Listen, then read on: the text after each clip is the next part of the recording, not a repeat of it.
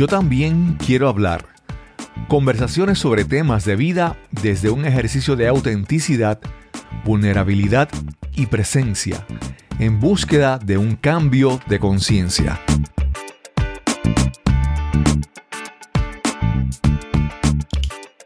Hola, les damos la bienvenida a este episodio de Yo también quiero hablar.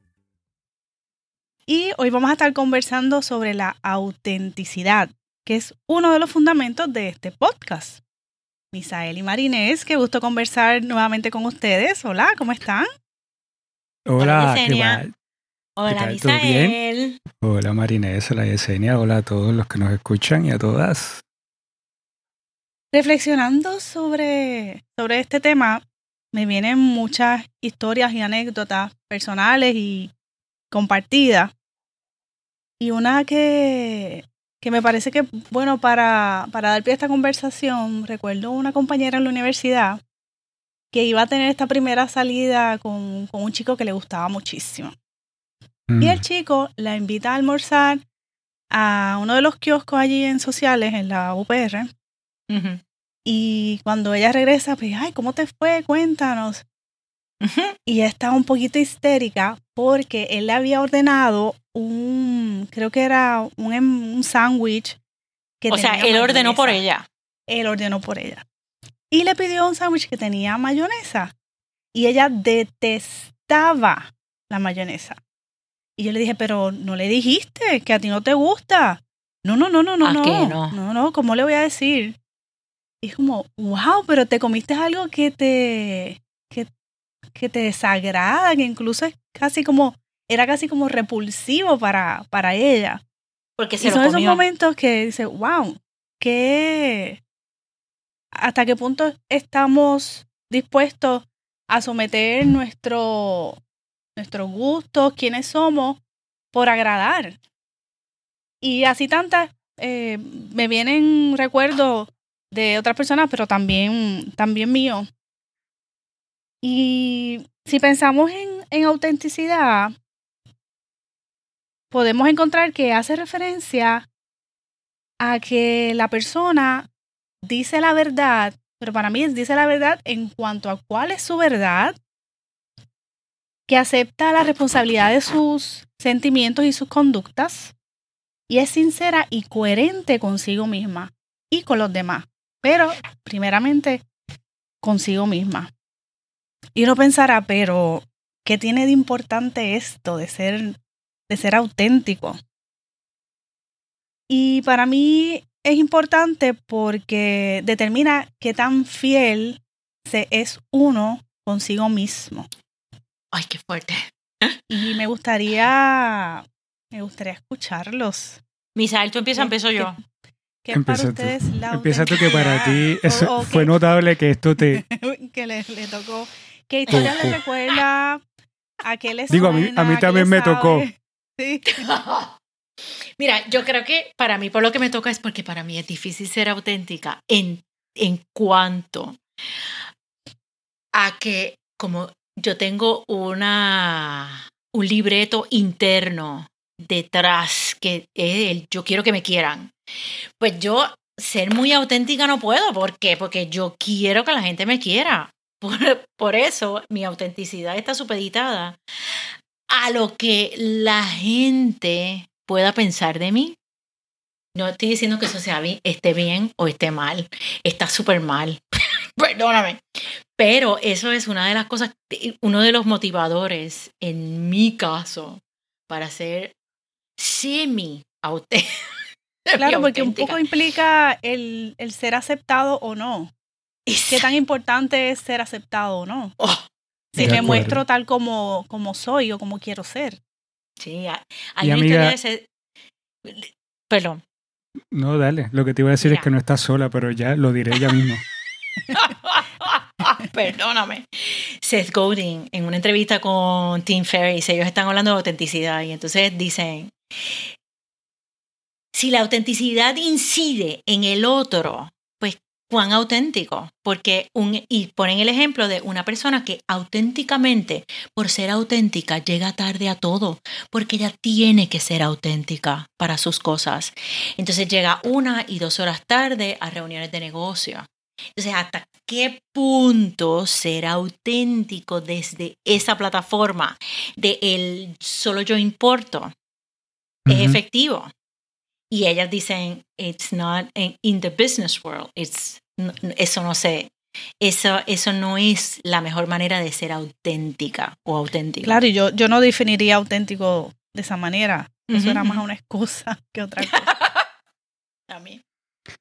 Tú sabes que yo me quedo con algo que dijiste, Yesenia, cuando estabas hablando de la definición, sobre la parte de coherencia. Para mí la autenticidad es ser coherente contigo mismo. Ahora bien, no es tan fácil.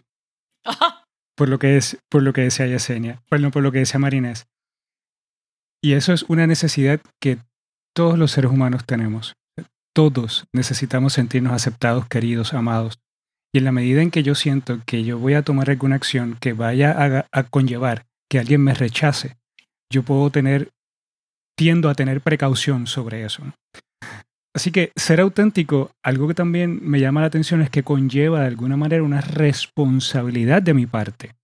Una responsabilidad también de mis sentimientos y de la manera en que yo me, me comporto, me conduzco ante los demás. Porque si no soy auténtico, eso conlleva una responsabilidad de mi parte y las consecuencias que se van a oh, Y la exacto. exacto. Por cuanto no digo, no digo la verdad, eso tiene unas consecuencias.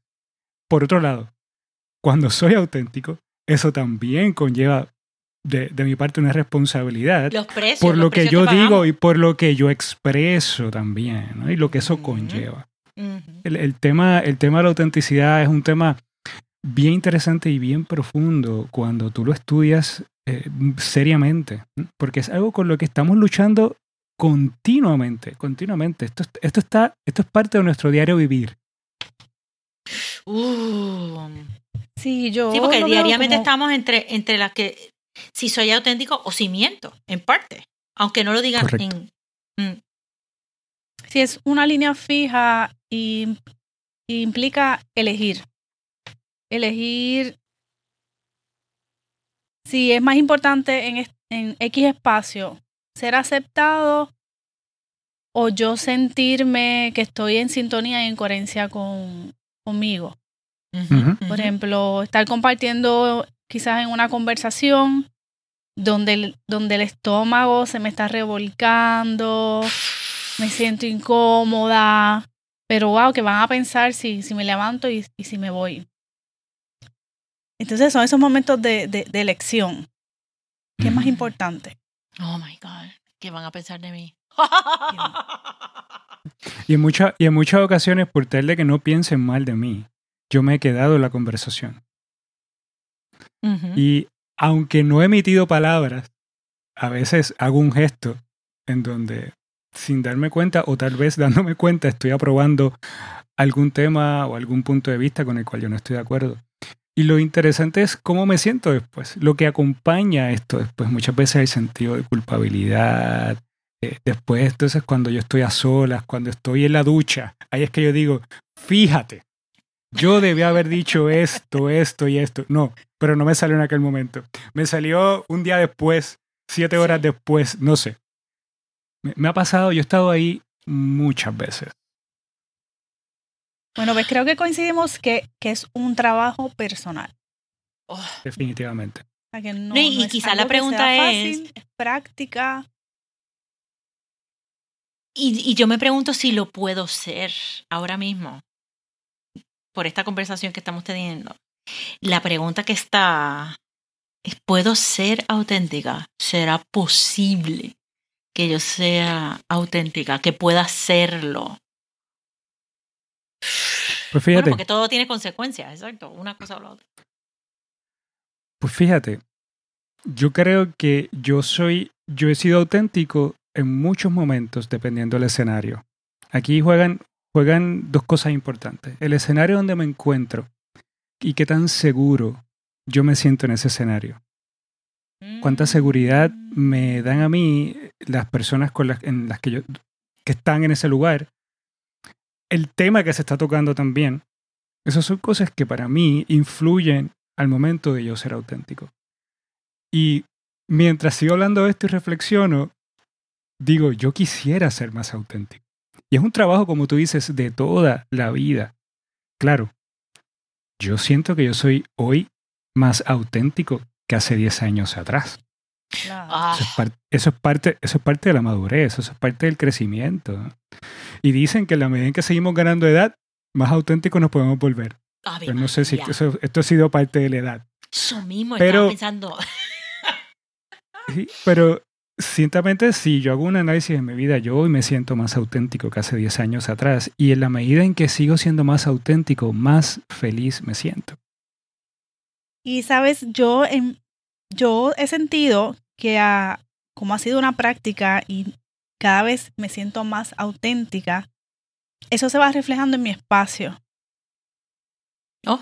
Cómo ya va cambiando el tipo de personas con el que comparto.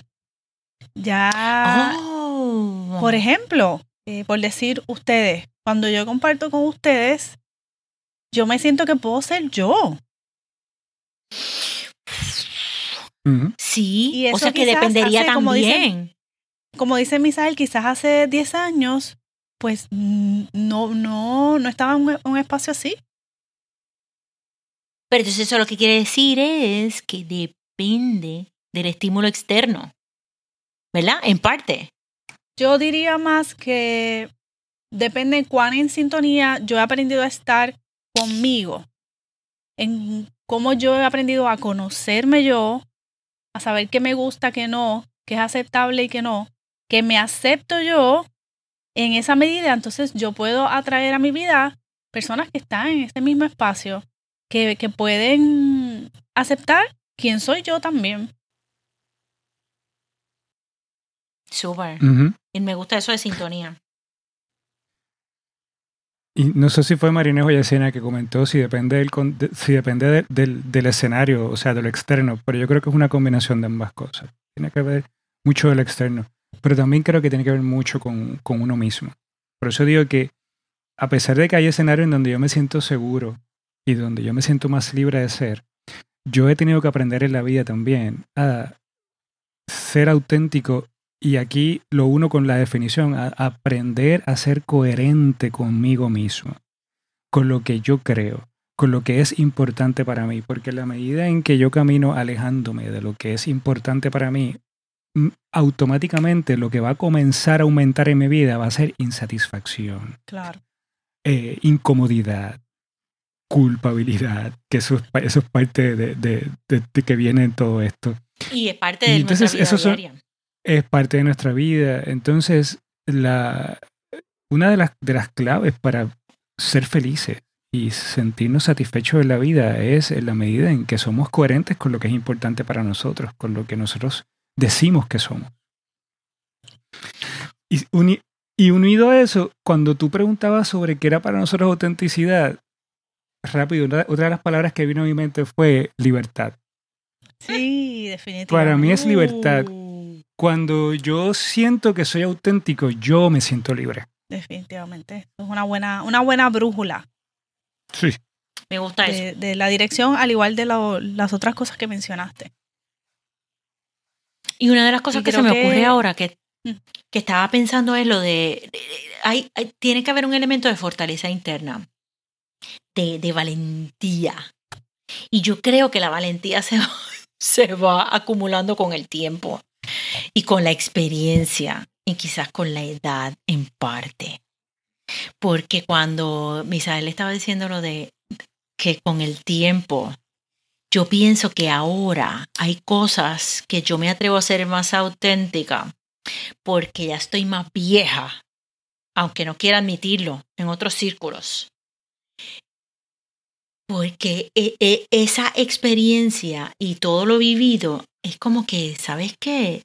Tantas veces que me callé anteriormente y no me he muerto, y otras veces que hablé y no me he muerto, Puede ser que me muera por otras razones, pero quizás por hablar no necesariamente. En Buchano te vas a morir. Exactamente. Gracias. Bueno, pues ahí es que radica la dificultad porque requiere mostrarnos como somos, sea lo que eso implique para cada cual. Exacto. Eh, sin el miedo a que las otras personas vean nuestros defectos o nuestros miedos. ¿Cómo va a ser? Porque, sí, porque a veces queremos que solamente vean nuestras virtudes o, ay, lo buena que soy. Pero no, porque es que no somos solo eso, también hay defectos, también hay miedos. Y eso lleva a entrar a un estado de vulnerabilidad.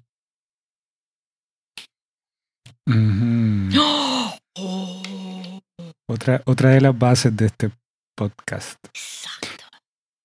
Oye, y ya que acabo de decir bases del podcast, ¿por qué para nosotros es bien importante hablar de estos temas y que sean los primeros episodios de este podcast?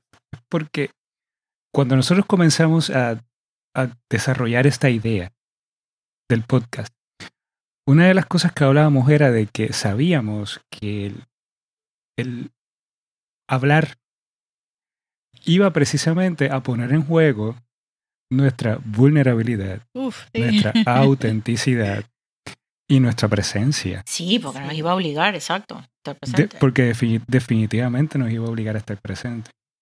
Entonces, por eso es que estamos hablando de estos temas al inicio, porque es una manera de, de poner la base de lo que puede estar sucediendo aquí y ya de antemano decirles que aunque lo que vamos a estar hablando aquí es maravilloso y hay información que a algunos de ustedes les puede tocar unas cosas, a otros otras, va a conllevarle a nosotros que nosotros hagamos este ejercicio. Eso es un ejercicio para nosotros, definitivamente. Es un ejercicio que nosotros de alguna manera también queremos dejar saber que es importante en la vida porque es lo que nos ayuda a nosotros y aporta a nuestra felicidad. Sí, porque nosotros estamos estableciendo una invitación a que hagan cosas que nosotros nos estamos arriesgando a hacer. Lo que nosotros estamos diciendo son cosas que nosotros practicamos y que hacemos. Y, y, y, es parte de esa coherencia, de esa integridad, de, ¿sabes qué? De que me vale decirle a otra persona que haga algo y yo no tener la valentía de arriesgarme a hacerlo. Claro, es parte de nuestro proceso de aprendizaje el estar en ese, en ese espacio. No me gusta, no me gusta la autenticidad. Qué oh. requiere que piense mucho. ¿Qué va? Para nada. Lo que requiere es presencia. Estar en presencia y desde ahí moverte, actuar. Estoy en presencia, oh. sé lo que siento, lo que quiero, y desde ahí puedo decidir sí o no. Ay, me gusta eso. ¿Quiero estar aquí o no quiero estar aquí? Y aprender a manejar la autenticidad. Aprender a manejarla. Y, y buscar aprender a manejarla es aprender a con la incomodidad. Aprender a oh, hacer las paces con la incomodidad. Hacer, okay. que, que, que puede traer ¿Cómo lo manejamos? Exacto, ¿cómo se vería en la vida diaria ser auténtica? ¿Cómo lo puedo practicar? volviendo al tema de la coherencia. Ok. Lo, una de las cosas que yo creo que nosotros debemos tener claro es realmente qué es lo que mueve mi vida. ¿Cuál es ese motor que mueve mi vida? ¿Cuáles, es, ¿Cuáles son esos principios que rigen mi vida? ¿Cuáles son esos valores? Que muchas veces hablamos de valores, pero a veces yo me pregunto, ¿realmente conocemos cuáles son nuestros valores realmente? O sea, ¿qué es eso que mueve mi vida todos los días? Porque todos tenemos algo importante que nos mueve. Si alguien me preguntara ahora mismo, las primeras tres cosas importantes que mueven mi vida, ¿cuáles son? Si yo las puedo nombrar, la otra pregunta sería, yo estoy siendo coherente con esas tres cosas. O sea, yo estoy viviendo de acuerdo a esas tres cosas. Si la respuesta es sí, es probable que mi vida esté bastante llena de satisfacción y de felicidad. Si la respuesta es que no sé, es probable que es, probable que yo esté eh, manejando un problema de insatisfacción y de infelicidad y a lo mejor yo no lo sé, o, bueno, a lo mejor lo siento, pero no sé por qué es que está sucediendo. y, y yo creo que para mí una de las cosas claves para poder manejar la autenticidad, de aprender a ser más auténticos en la vida, es hacer ejercicios cada cierto tiempo de ver dónde yo estoy parado en esta etapa de mi vida, qué es para mí importante ahora, qué es lo que me está moviendo y lo otro es, ¿estoy caminando de acuerdo a eso que yo digo que es importante para mí? Yo creo que otra, otra manera de aplicarlo es darte cuenta de que no le vas a agradar a todas las personas, ah. que no vas a caer bien siempre necesariamente y que no tienes que asumir un comportamiento soy la buena, soy la buena, para agradar o, o ser como un camaleón, ¿verdad? Ir adaptándome según el espacio que me mueva. Es aceptar esa inconformidad de, sabes que, pues, lamentablemente, no necesariamente voy a, estar en sintonía con, todas las personas. Si actúo desde ese espacio de aceptación a mí misma. Y, si me mantengo ahí en lo que ambos han dicho, una de, la, una de las meditaciones más para mí es imaginarme cómo ser auténtica. Para cada cual va a ser diferente. Pero en mi caso, imaginar un escenario donde alguien me hace una pregunta o me hace una recriminación y yo directamente contestar lo que yo piense de una manera sosegada, eso yo lo tengo que practicar porque eso es un escenario que a mí me causa, me causa mucho estrés. Y yo muchas veces en mis ejercicios de meditación, yo imagino cómo sería ser auténtica cómo sería contestar desde mi, desde una opinión auténtica, desde una creencia, desde un valor, desde una, de mi opinión, de mí. Y eso, eso me prepara un poco para cuando tengo escenarios parecidos. Pero no, no necesariamente lo hace más fácil, porque como quiera, a mí me da mucho estrés. Pero pero me apoya en, en, en ver que, que puedo hacerlo, que puedo hablar y que puedo ser auténtica desde mi espacio, desde donde estoy, desde lo que creo. Muy bien, me gustaría que cada uno me diga una cosa de cómo se vería el día a día practicar la autenticidad. Algo que puedan poner en práctica. Ay, yo rápido. En mi trabajo. Mi trabajo obviamente ocupa mucho espacio porque tengo que estar ocho horas. Y desde que me preparo hasta que llego a mi casa, estoy como quien dice en el trabajo. Y muchas veces en conversaciones hablo de mi trabajo. Y por lo regular hay dos cosas con las que yo practico, con el silencio y con el hablar. ¿Por qué? Porque a mí no me gusta hablar sin reflexionar. Pero para ser auténtica muchas veces hay una opinión que guardo que debo decir y no digo, porque mi zona de comodidad es evadir.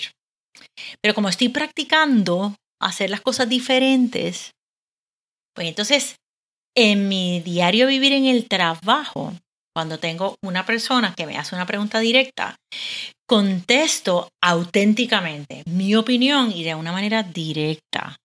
Porque yo soy de las que digo, dame, un momento, déjame reflexionar sobre eso y, y eso no es una contestación. Y entonces, eso sería en parte ser auténtica a mí, a la evasión que me encanta, ¿verdad? Porque como me gusta la evasión, pues sería ser auténtica. Pero al estar practicando la, una manera de hacer las cosas diferentes, digo, ok, mi opinión es esta. aunque no le guste. Y no puedo estar escogiendo si le gusta o no le gusta y no puedo estar supeditada. No, pues entonces decido y contesto de una manera que no me importe hasta cierto punto lo que opine la persona, pero que sea una contestación que no deje lugar a duda. Porque yo estoy segura que yo estoy segura que esa otra persona va a agradecer ese, ese momento. De... Sí, esa ha sido mi experiencia. Gracias. Pues mira, me quedo con eso, eh, Marinés. Porque yo creo que una de las cosas que hace que nosotros no practiquemos la autenticidad es la preocupación de que el que dirán, que van a opinar de mí después. A mí me pasa muchas veces, digo cosas y después me quedo pensando que habrán, qué pensarán sobre esto, ¿no? ¿Qué pensarán? Así que yo creo que una, algo que se puede practicar en el día a día es intentar en la manera de lo posible de ser tú, de hacer eso que te hace sentir bien, de tratar de tener un termostato dentro de ti en donde tú puedas medir cuando tú llevas una acción que, que te hace sentir incómodo y cuando algo te hace sentir cómodo. Y empieza a hacer ese análisis de, no sé, puedes tomar un papel, una libretita, algo que te diga, espérate, me siento incómodo, ¿qué acaba de pasar ahora? ¿Qué yo acabo de hacer? Entonces a lo mejor eso te va a empezar a dar a ti, te va a ayudar a permitir a montar el, el rompecabezas de esas cosas que a lo mejor te están llevando a ti a no practicar esa autenticidad, el no ser tú. Y a lo mejor puedes comenzar a cambiarlas, a transformarlas. Y en lugar de hacer más cosas que te hagan sentir incómodo, aprender a hacer cosas que te hagan sentir más cómodo. Por esa línea que, que va Misael y que viene de la línea de Marines. Y que lo hablamos en, en el episodio anterior sobre presencia, en la medida que estamos en sintonía con lo que siento, que es lo que acaba de decir Misael, con lo que siento, eh, si el cuerpo se me tensa, si se me aprieta el estómago, quizás significa que es un no. Y la autenticidad viene no de, no de sentir si es un sí o un no, es voy a ser coherente y actuar acorde con ese no que estoy sintiendo. Y entonces vamos construyendo y vamos conectando desde la autoobservación. Y yo voy a, vamos a cerrar con la invitación a autoobservarnos. Autoobservarnos cómo hablamos con el otro. En vez de estar pendiente de cómo el otro habla, cómo, cómo yo me veo. Es como salirte un momento desde afuera, como si te estuvieras tomando un selfie y mirarte mientras le hablas al otro. Y sabiendo que esto es un proceso de toda la vida. Ah, de toda la vida. Que esto no es algo que voy, a, que voy a lograr hoy, esto es algo que voy a ir construyendo en el camino. Y en la medida en que yo siga dando pasos, yo seguiré dándome cuenta realmente de cuán auténtico o cuán auténtica me estoy convirtiendo. Te invitamos a que continúes escuchándonos en el próximo episodio. Si tienes sugerencias, preguntas, escríbenos para compartir temas que pueden ser de, tu interés y te esperamos en el próximo episodio.